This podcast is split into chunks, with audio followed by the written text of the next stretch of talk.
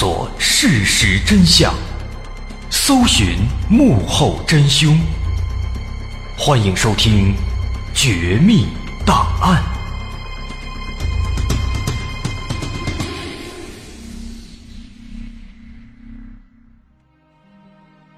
欢迎收听今天的《绝密档案》，我是大碗。相信大伙儿都看过一部电影，两年以前拍的，叫做《解救吴先生》，啊，这个应该大部分朋友都看过，啊，没看过的也没关系。这个电影呢，说的大概就是一个大明星叫吴先生，被一个叫张华的绑匪，还有他的几个同伙给绑架了。绑架之后呢？警察就开始找线索追凶手，最后在警方的不懈努力之下，在绑匪撕票的前一秒，把这伙绑匪给抓住了，救出了吴先生，最终把绑匪们是绳之以法。哎，这是大概的一个剧情。那这个电影很多朋友也都知道，它呢其实是根据一起真实发生过的案件改编的。什么案子呢？发生在零四年的。著名演员吴若甫绑架案件啊，咱们说到吴若甫，应该大伙很熟悉。当年中央一台有一个很火的电视剧叫《牵手》啊，吴若甫在里边演一个不知道体谅媳妇儿啊、搞小三的这么一个男人。那当然，他演的更多的、更拿手的，应该是一些警匪片比如咱们经常听的《无限正义》啊、《国家机密》啊，这些都是他拍的。啊，那么这个人物，这个演员，咱们就不多介绍了，大伙应该也都了解，都熟悉。咱们还是直接进入咱们今天的正题。为什么开头咱们要说这个解救吴先生呢？很明显，因为咱们今天要说的这个主角，就是当年吴若甫绑架案当中的这个绑匪，在电影里边他叫张华，现实当中呢他叫王丽华。啊，今天咱们会把。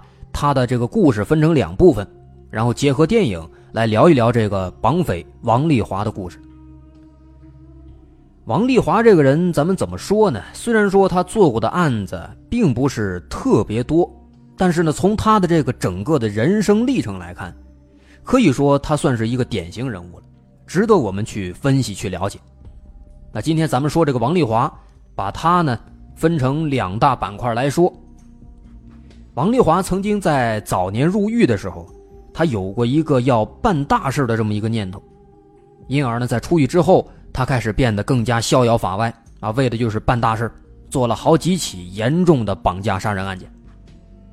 所以，咱们今天就以这个办大事的想法为分界点，把他的故事分成办大事之前和办大事之后这两个部分。前一部分呢，咱们主要说的。其实是王丽华的生平经历，这一部分有几个亮点，而这后一部分办大事之后，咱们主要说的其实是他的犯罪经过，这一部分呢，咱们会着重的结合电影来说一说，也比较有意思。那下面咱们分开来说，先来说第一部分，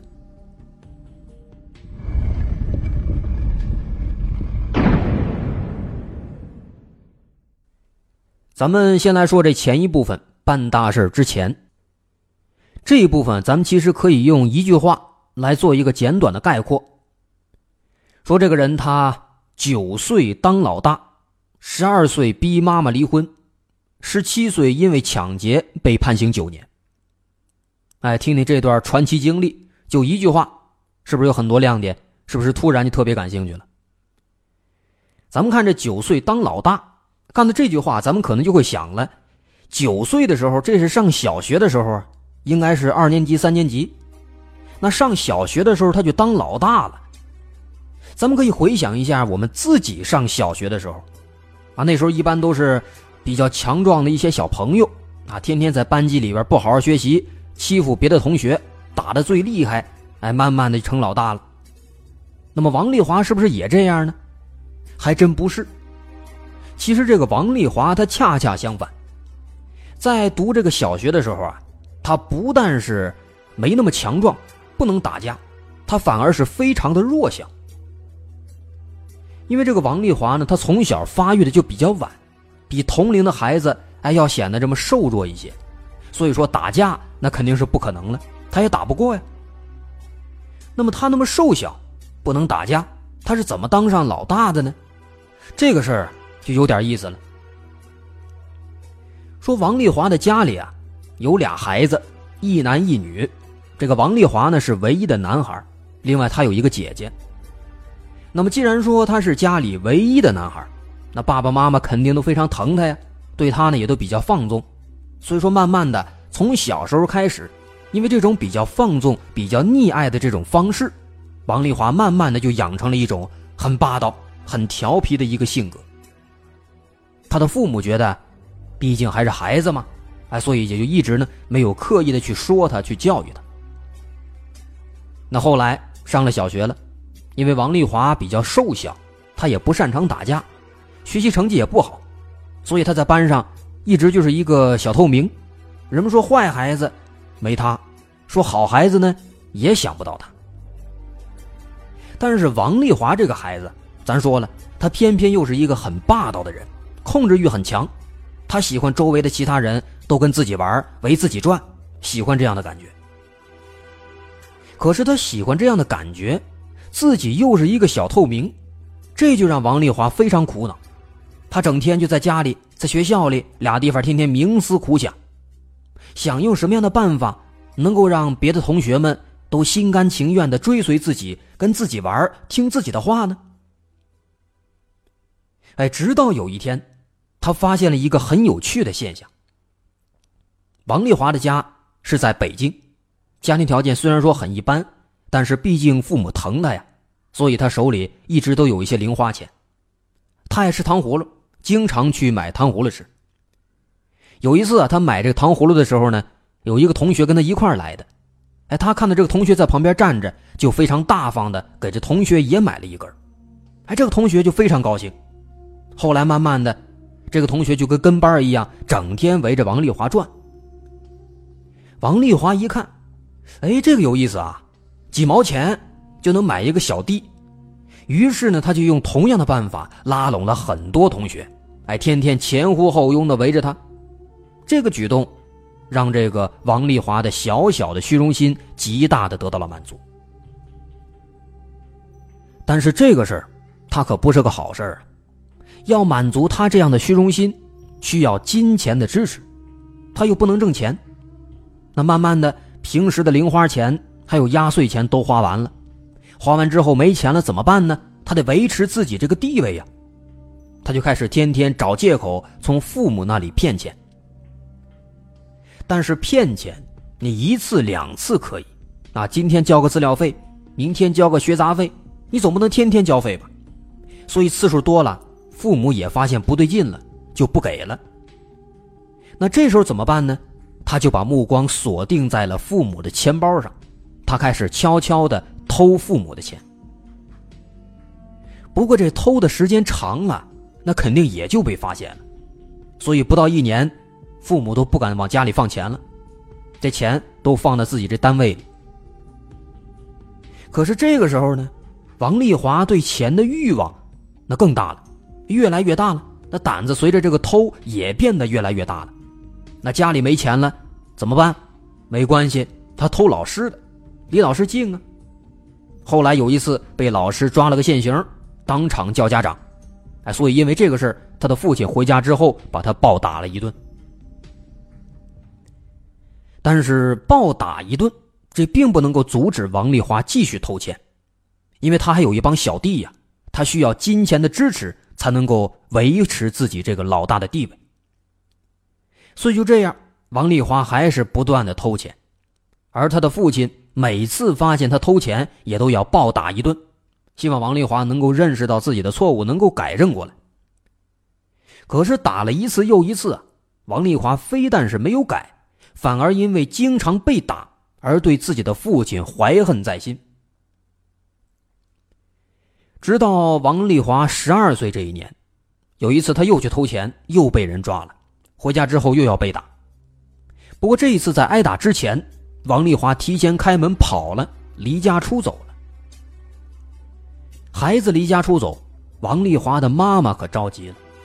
她家在北京啊，北京城这么大，王丽华的妈妈找了整整两天半，终于在第三天的下午在崇文区的一个桥洞子里把她找着了。这王丽华在外边流浪了将近三天，一看这身上是脏不拉几，看起来好像很饿，很长时间没吃饭了。他妈妈看到之后，立马就心疼的哭了，一边哭一边说：“啊，好孩子，咱回家吧。你爸爸说了，他再也不打你了。”但是王丽华听了以后啊，死活不答应，就是不回家。他对妈妈说：“他把我往死里打呀，这辈子我再也不回那个家了。”除非你跟他离婚，我再也不敢见他了。他妈妈一听，知道儿子王丽华这个倔脾气，劝了半天，显然也是没用的，所以最后他只能放弃了。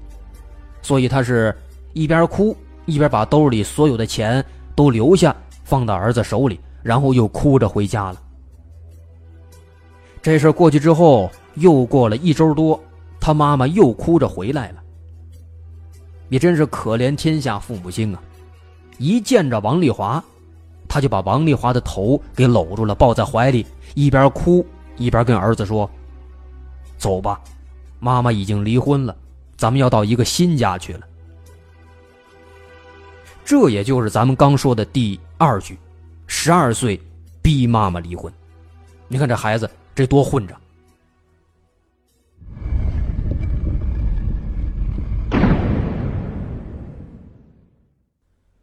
王丽华的父母离婚之后，他妈妈带着王丽华跟他姐姐搬到了一个新房子里，娘儿仨一块生活。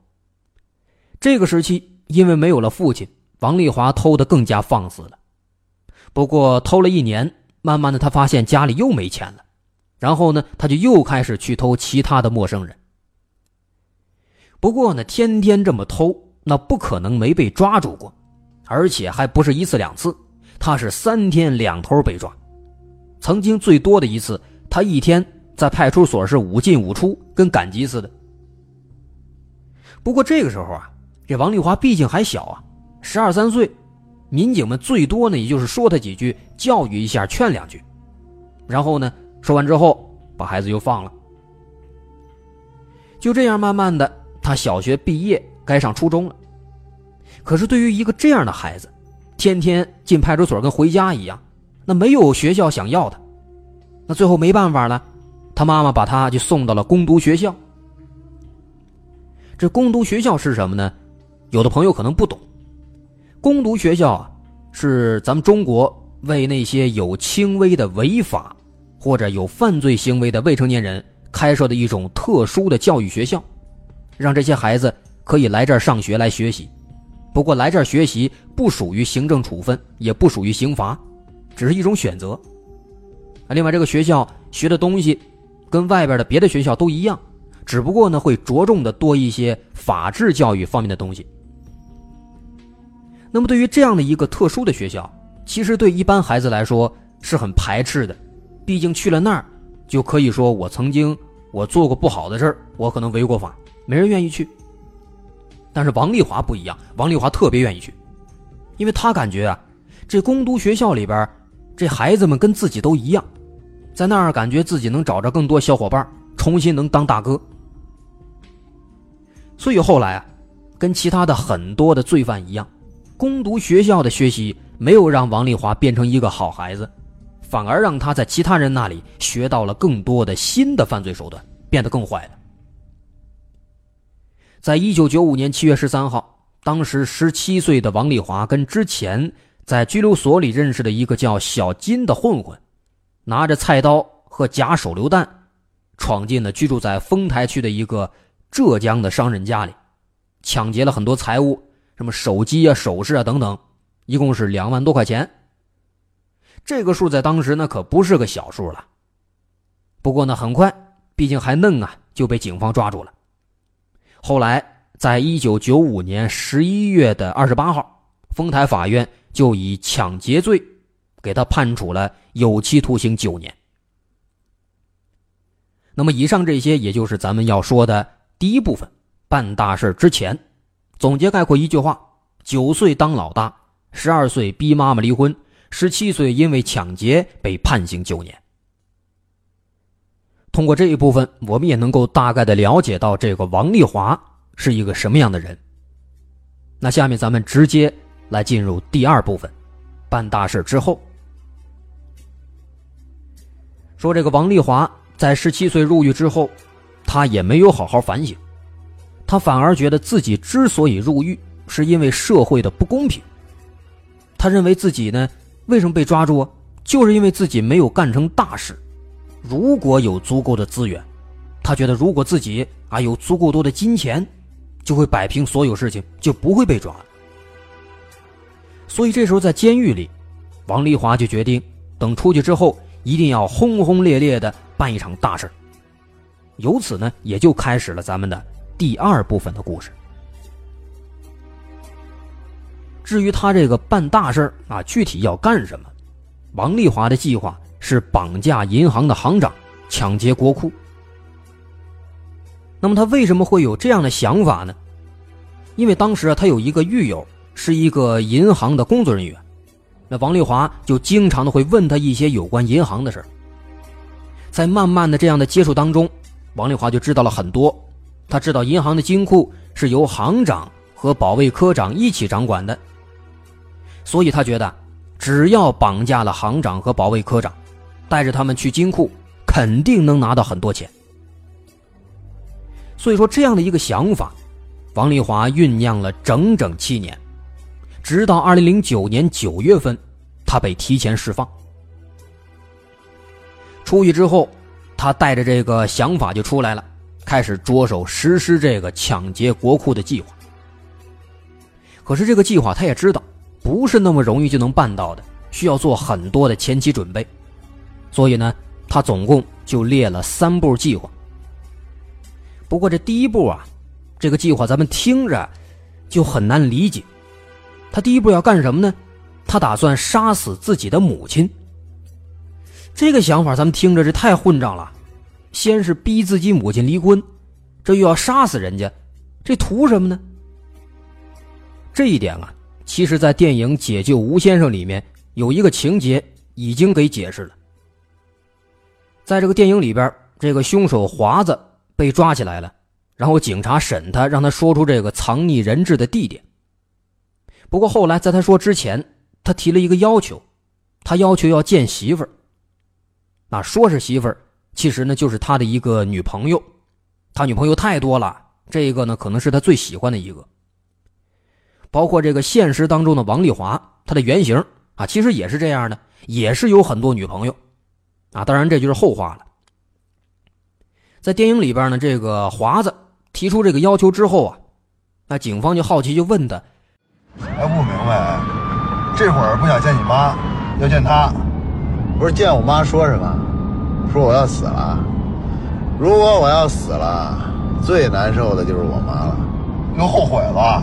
我后悔，我出来的时候，第一个就应该把她给宰了。你什么意思？如果那样的话，我死了，我妈就不会难受了，我就无牵无挂了。所以说，这就是他的理由，哎，是这样的一个逻辑。不过呢，在他后来实施这个计划的时候啊，王丽华也良心发现，手软了。他也不是一点事都不懂啊，他也明白，妈妈这一辈子为自己是操碎了心啊，所以每次他准备动手的时候，一抬头看到眼前的妈妈，啊，头发也白了，皱纹也花了。再一低头，看看自己正在吃的这口饭，这也是妈妈亲手给做的。一想到这些，王丽华就放弃了。那就这样，连续几次之后，王丽华明白了自己是不可能对妈妈下得去手，所以在二零零三年的时候，无奈之下，他就离家出走了。哎，又离家出走了。他打算直接把这第一步跳过去，直接开始自己的第二步计划。这第二步计划听起来很简单，但是做起来呢很复杂。具体干什么呢？那就是搞枪。哎，有了枪，才有了抢银行的资本，这也是很多罪犯都会走的一步。那么，这个王丽华，他后来会去哪儿搞枪啊？搞到枪之后，他又干了些什么呢？今天咱们这内容，说实话挺多，所以咱们录了两期，这些内容咱们放到下一期再来说。所以这期呢，咱们就先说到这儿。那大伙也不用慌，咱们这下一期一会儿马上就放，几分钟之后吧。好，我是大碗，这期咱们就先说到这儿。如果您喜欢我们的节目，欢迎关注我们的微信公众号，在微信搜索“大碗说故事”就能找到了。啊，您要平时想查什么节目里边的图片资料啊等等，都可以关注这个公众号，包括听众群的群号，在这里边都能查到。好，咱们稍后再见。